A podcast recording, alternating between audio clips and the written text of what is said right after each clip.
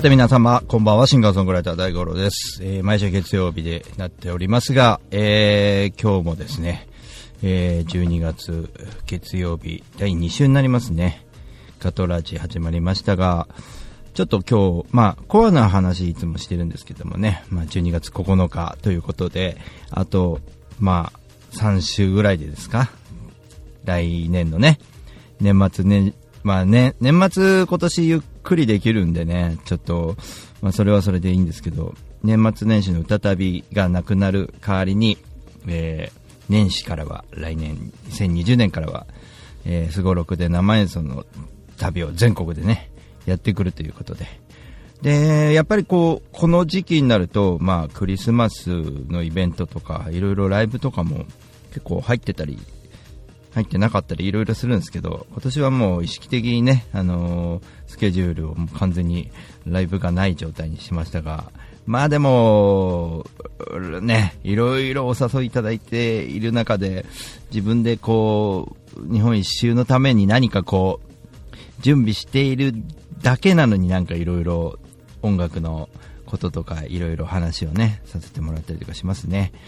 今日はですね、ちょっと、まあ普段の音楽のなんか自分が考えているあり方みたいなのね、なんかちょっと告知させてもらって、で、より多くの人に聞いてもらおうかなと思ってるのは、あの、やっぱりパフォーマンスする側として、まあ音楽だけじゃなくてね、あの、ステージを降りてきた時と、ステージの上との、こう、うん、差、うん、対応の差みたいなね、こう感じを、こう、やっぱり先輩ミュージシャン、いい人も悪い人も、あの、すごく教わってきている中で、ちょっと二つ、いろんな、もう、様々なことあるんですけどね、二つピックしてね、ちょっと、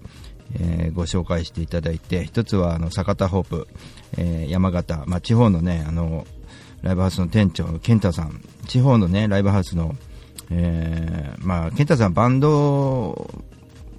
パンク、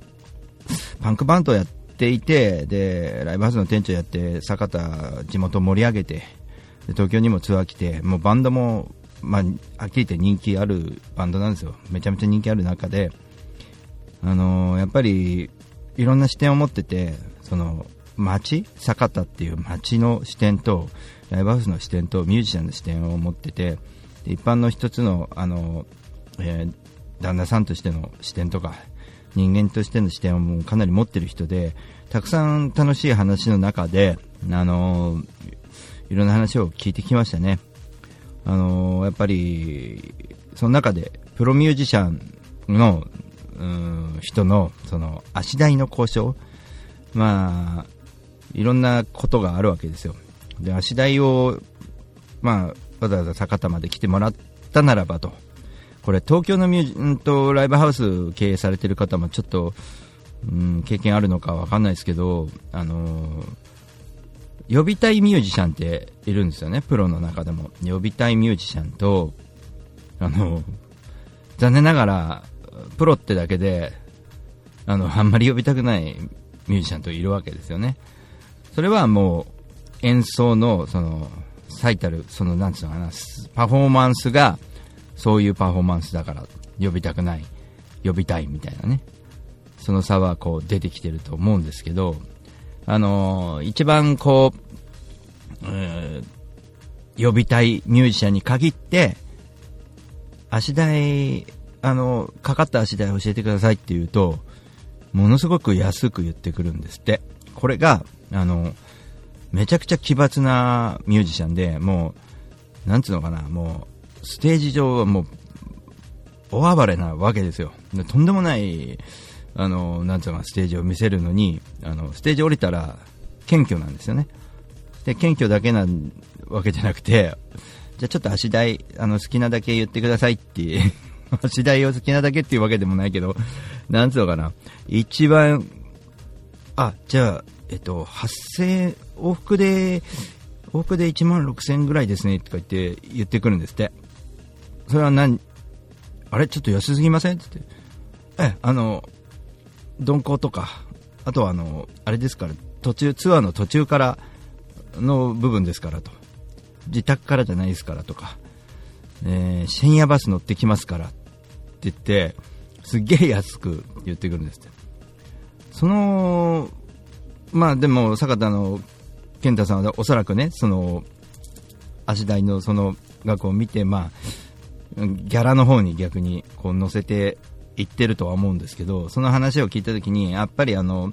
そうじゃなきゃいけないなと思ってて、まあ、だ大五郎君、鈍行でよく来るよねみたいな話をしてて、大五郎さん、鈍行でよく来ますよねみたいな話をしてて、であまあそうですねなんつって、鈍行でこう走ってって、で僕なんかこう自分で足台なんか自分でこうやりくりしてるからなんですよなんて言ってて、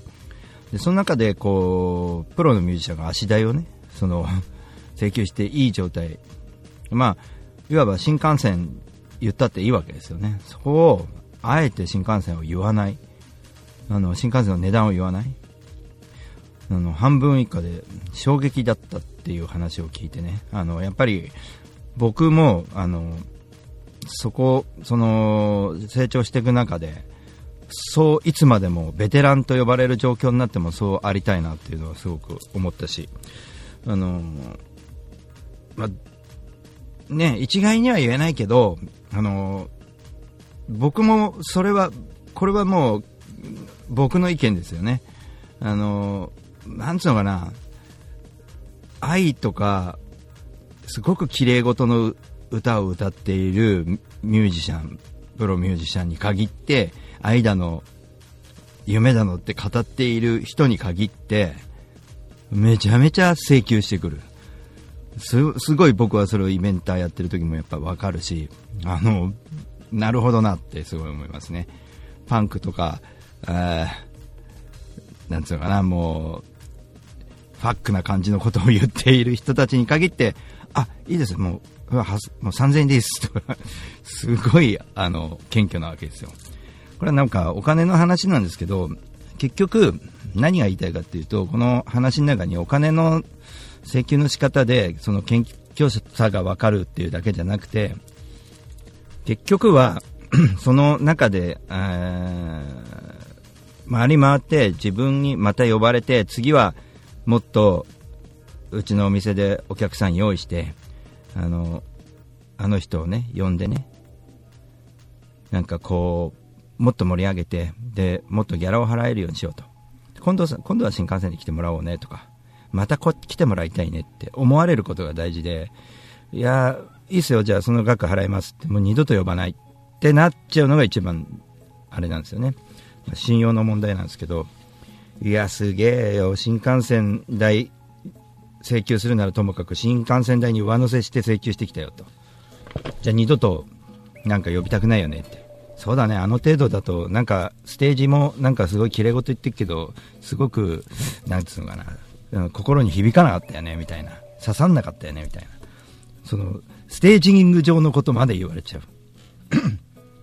そんな感じの、まあ、経験は僕も結構あって、あすげえわかる、その話ってなる、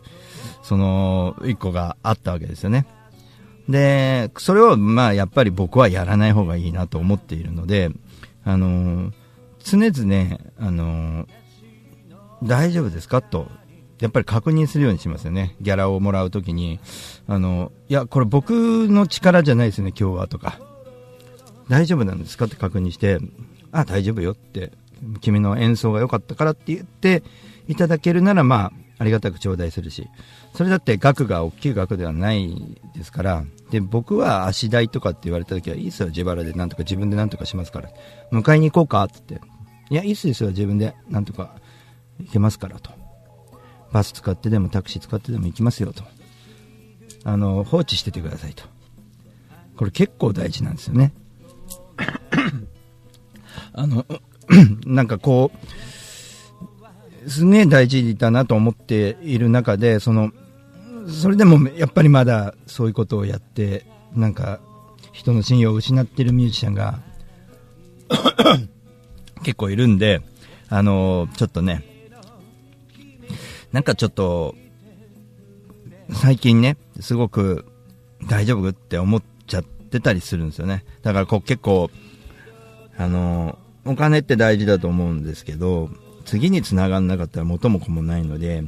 あの、あんまり調子に乗らない方がいいと思いますね。その価値があるっていうのはステージ上の問題で、足代は、いや、実際に乗ったものだけにしようよと。そこ嘘つくなよって思うんですよね。だから、実際に乗ってきたものを請求しましょう。みたいな入ュ者に対しては思うし。で、お店の方もね、お店の側の方も、あの、ちゃんとステージが良かったらギャラ払ってあげてって思いますね。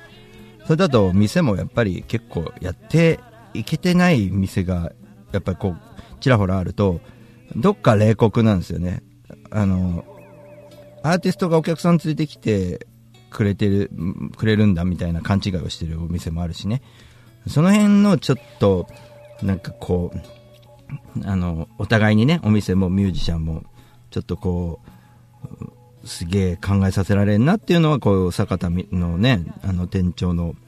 健太さんみたいな人に出会った時に、やっぱり、そうっすよねって思うんですよね。すごい、こう、そんな人いるんですかと。だからそういう驚きのね、噂ね、あの、僕はそっちの噂になりたいなとは僕は思いましたね。大五郎ってやつがいてね、なんかすげえバカな、すごろくやりながら日本一周やってんだよねって。で、彼はね、あの、僕らにね、何も頼らず自分、自力でなんとかやってるから、なんかしてやりたいって思うやつなんだよねと。で、ステージ見たら、もう間違いないのよと。そういう風になる。自分がなっていかないといけないかなと思ってるし、で、その、なっていかなきゃいけない中で、あの、自分の、その、道をね、こう、うんと、いないところで自分の話をしてもらえたら最高だなと思うので、そういう、そういう、なんつうのかな、成長をしていかなきゃいけないので、なんか大五郎ってやつがいると、ああ、知ってるよ、俺、会ったことあるよとか、まあそういう風に、えー、鶴太郎さんこんばんは、どうもです。あの、なるには、やっぱりこう、ステージを降りたところとか、その、うん、信用問題とかね、その辺の部分で、まあ、架空請求みたいなもんですからね、はっきり言って、新幹線乗ってねえのに新幹線代を請求するっていうのはね、まあ、新幹線乗ったならその新幹線の請求すりゃいいけど、あのー、いや、俺なんかいいんすよ。もう高速バスで深夜バスで来りゃいいんすよって言ってる、そのベテランのプロの人、最高じゃないですか。そういうアーティストになって、ね、いきたいなと思うし、驚きでもあるしね。で、こういうことを驚かないで、いや、違うなって言って、なんかこう、まあ、目の、目先の金、金でこう動いちゃってる人っていうのは、あのー、やっぱり、次呼ばれないよね。さよならになっちゃうんだよね。で、まあ、ね、この、その、驚きという意味では、昨日ちょうど僕、白楽の、うん、ラペスタにあの、ちょっとね、あの、ライブ見に行く、予定があったので、ただもう、あの、忘れられないロコモコ丼っていうのがあるんですよ。これが、白楽のサミーズカフェ、えー、林明彦さんにね、連れてってもらったお店で、で、いつもあの早苗さんはね店主の早苗さんがいるんですけど、えー、その人が作るロコモコを、まあえー、忘れられなかったわけですけど、あのー、僕はね1、2回しかそこの店に行ってないんですけどでもいつもこうフェイスブックとかを見てくれててあのあ早苗さんの記事も出てくるしあ今日こういうイベントを早苗さんの店でやってんだなっていうのも分かるしでその中でこう昨日ちょっとフラッともう忘れられないロコモコ食べに行こうと思って食べに行ってやっぱりすげえいいソースでうまかったんですよね。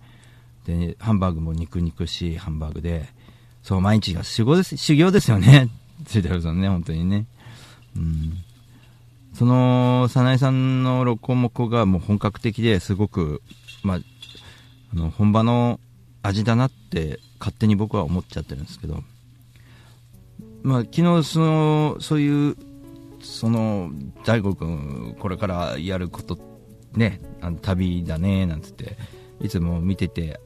え出よって勇気づけられるよって言って、すごいありがたい言葉を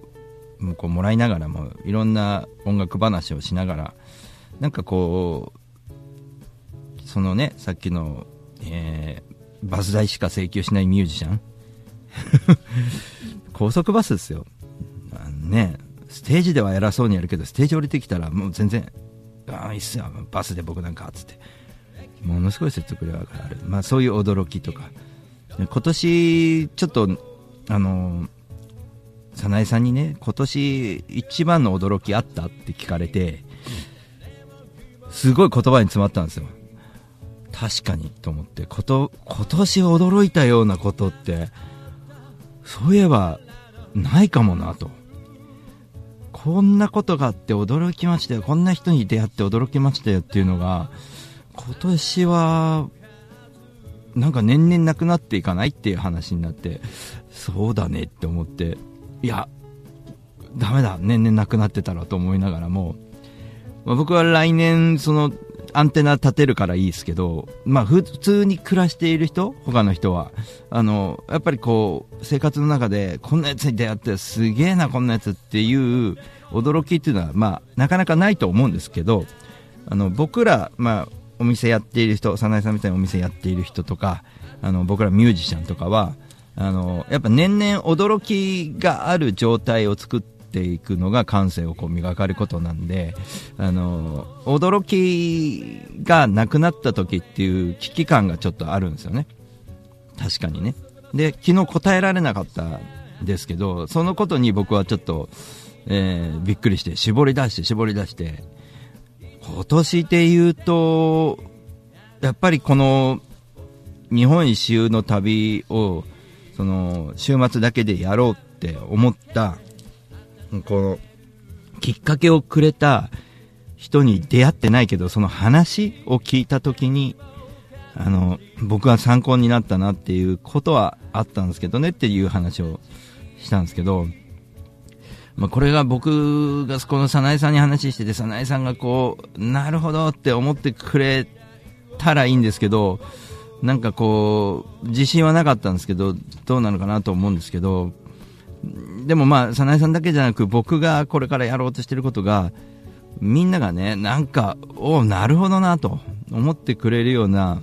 あの、それはいいよねって思うことにしなきゃだめだよねっていうことは、結構こっちの、あの、僕界隈、僕の近い界隈の人とかとは話してるんですよ。だから、えー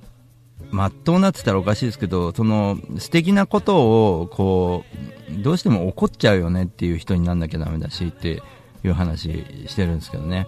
そのやっぱりこう驚きになる人になんなきゃいけないなっていうのは僕も僕自身がなんなきゃいけないんですけど僕が驚きになるような人になるためにはやっぱりその、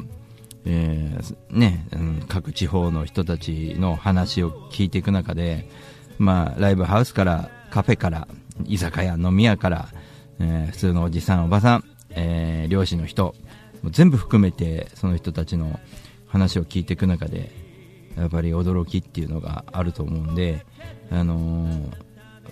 まああの僕は釣り太郎さんが今コメント書いてくれてるんですけど釣り太郎さんの連れてってくれた、えー、宗谷岬最北端から近い港で水タコ水タコをこう、えー、漁師たちが上げてるところこれあんまり見れないよって見させてもらったところがあの実はあの一番のあの時の旅の印象は衝撃的でしたよね。で北海道では当たり前の、えー、いわゆる夏しか働かないっていう話を聞いてその蓄えコンビニとか行かないでいいんですかっていうそういうレベルじゃないんだよね。コンビニ行かなくても食べ物をちゃんと貯蓄しとくもんっていうその辺のね話は驚きましたけど、まあ、そういう驚きが今年はななかったしなんかこうなんだろうなと思ってて。でも人づてで言えば、あの、お嫌いで、あ岩手でね、あの、ワイチさんに、まあ、ワイチさんが元気なのも驚きだったけど、ワイチさんが、あの紹介してくれた全体あの日本一周の旅をしている人の中でいろんな人がいますと。歩いてる人もいれば、えー、自転車で回ってる人もいる、えー、いろんな方法でやってる人いる、えー、一人ね面白いやつがいるんだよと。あの、まあ、発泡スチロールで、えー、自作したね、えー、犬小屋よりもちょっとでかい家を担いで、えー、自分が寝るのはそこだっつって家どっから来たって言ったら家はどこって言ったら家はここですって言って歩いてると。日本一周してると。それを担いで本当に歩いて日本一周してるんだと。で僕それすごいっすねと。いう話をしながら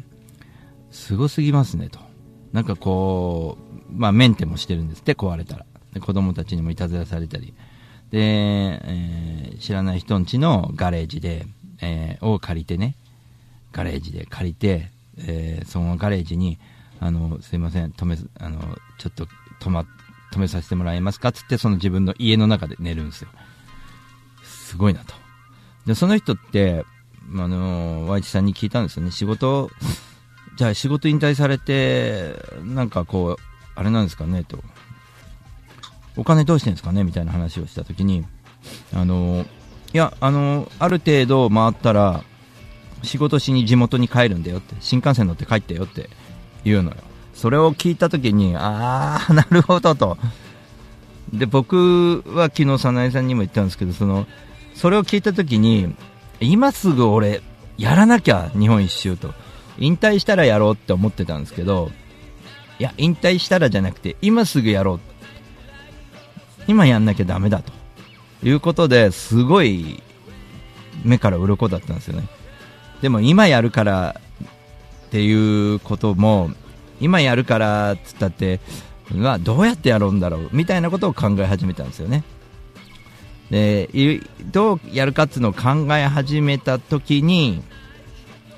あのだんだんとすごろくになってきたんですけど、まあ、最初は普通に外周を一周するんだけどそしたら山の中山梨とかが、ね、山形とかうん海のないところに行けないよなと。なんなら島も行きたいよなと。ま、すごろくみたいにしたらいいのかなっていうアイデアがだんだん出てきて。ただすごろくやるんだったらちょっといろんなルール作ってその自分があのー、行かない行けないところに行かなきゃなっていうことのだんだんとアイデアになってきたんですけどやっぱりその仕事しに帰って週末だけやるっていう発想はそこから来てたりするんですよね。あの一生懸命仕事をやれば資金も貯まってえー、一応は旅できてますからね。その上で、えー、ミュージシャンとしての収入とあとはもう、ね、あの応援してくれる人が、ね、いくら投げ銭くれるかみたいなところもあの一応あるけれども。でもそういうことを当てにして旅するっていうのは、まあ、ちょっと違うんじゃないかなと、まあ、思ってたりもするんですよね、まあ、若い頃はいいかもしれないけどこの年齢になったらしっかりもう子供も育て上げて家族もいる中でねあのやっぱり自分でできるっていうところもちゃんと持ってないとただ甘えに行ってるだけになっちゃうんで地方に何でも世話になるなって帰ってくるの違うよねって。あのー、北海道にはねあの、えー、僕は北の国から見過ぎなのかもしれないですけど、えー、手間返しっていう言葉がねあるみたいですけどやっぱり手間返しっていうのはあの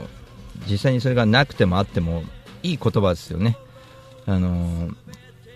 手伝ってもらったら手伝ってあげるんだよ普通はと。そういうのは当たり前のことで。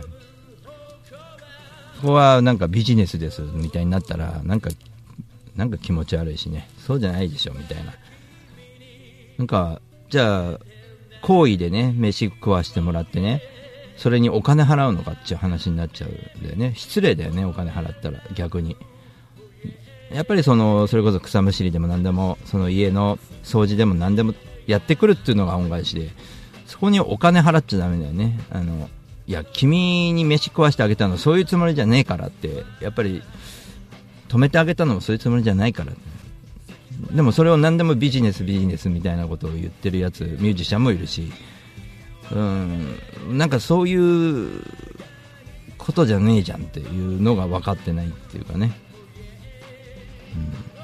うん、でそういうやつに限って CD が自信ないのかなんか分かんないけど CD を500円で売ってたりするんだよね。もっと高く売らなきゃダメだよ自分でそんななんうの自信のある作品は安く売って飯食わしてもらったら金払うっておかしいだろうっていうなんかそういう人もいるんでちょっとね違うよねその辺は。なんかちょっとやっぱこういろんな人と出会ってすげえ人と出会ってきてやっぱ自分はやっぱ良かったなと思いますね。僕はそういう人と出会ってなかったらそういうなんつう間違った方向行ってる人を参考にしかねないもんね。やっぱりそうなのかなとかって思っちゃったりもするけどもう飛び抜けた奴らに出会ってきたんでその飛び抜けた奴らやってることっていうのは何も荒っぽいことやってないんだよね。あの恩返しは普通に恩返しとしてやりますとか普通に人としてありがとうって言えるとか本当にそういう次元の人がすげえパフォーマンスをやってたりとかしてそういう人に僕もそういうなんていうのかな年寄りになっていかなきゃいけないしなんかこうそういうことをよくあの考えた上でもし旅しようと思ったんですよね。だから日本一周するとか、えーと、今すぐ行きたいとこ行くというのはすぐできる行きたいところいっぱいありますよ。行きたいとこ行くっていうのは今までやってたことですぐできるんですけどのその行きたい行きたいところに行けない状態であの自分が行かざるを得ない状態のところで出会ってくるっていうのが本当に大事だよなって思ったんで方向も全部サイコロに任せるみたいな。そこが僕のもう最高のアイデアだしそれすげえなって自分で思ったしこれはもう本当に、えー、何かね自分の中で成長していくための何かすごいきっかけになるなと思うしね、まあ、ちょっと前に書いた記事でもそうですけどあのー、やっぱりここでちょっとね流れを変えるのにライブを1回入れないお休みする。街フェスね新海地とか大阪とかいわきとかいろんなとこねあの会津とか行かしてもらったんですけどそういうのにももう全く来年からは出ない状態にして。でまあやっぱその旅の 中でその切り開いていくみたいなことをやっていかないとあの一回こう流れを変えないとなって思ったんで非常に勇気のいることだったけどもあの必要なことだなって思ってるんで、あのいきなりね、なんか血液型をいきなり変えるみたいな感じになるんですけど、でも、やってることは変わんないんで、あの勝負はやっぱりね、自分の音楽が人にどんだけ届けられるかだし、その届いても、うん、届か届いた、ね、相手が届いて受け止めてもらえるかどうかですしね、いろんなとこ行って、新しい僕もうん、僕も考えてもいないような曲が生まれてきて、ね、思いもしない人と出会ってもう驚きの毎日になることが非常に来年から本当楽しみで、えー、そういう意味で今日はね2つピックアップさせてもらって坂田ホップの店長のね、えー、健太さんが言ってたその足台の、ね、請求の仕方がもう本当に可愛らしい人がいるんだよと、ね、パフォーマンスはとんでもないのにねという話と。まあ、サミーズカフェの早苗さんにね、昨日、えー、聞かれてドキッとした、なんか驚きってあったみたいな、今年はみたいな、うん、2つを紹介させてもらいながらね、自分の、えー、まあ、演者としてのパフォーマンスをね、うん、どれだけのステージが自分ができるかとか、どれだけの活動の中でね、みんなにあの驚いてもらえるか、笑顔をこう送ることができるのか、涙もいっぱいあるだろうし、そういうのがやっぱり生きてるってことなんで、非常に僕も生き生きして やっていきたいと思います。えー、皆様もね、ぜひ健康で長く、えー、ね、あの、またお会いできるように、僕も健康に気をつけていきます。というわけで、また来週お会いしましょう。いやー、シンガーソングライター大五郎でした。またね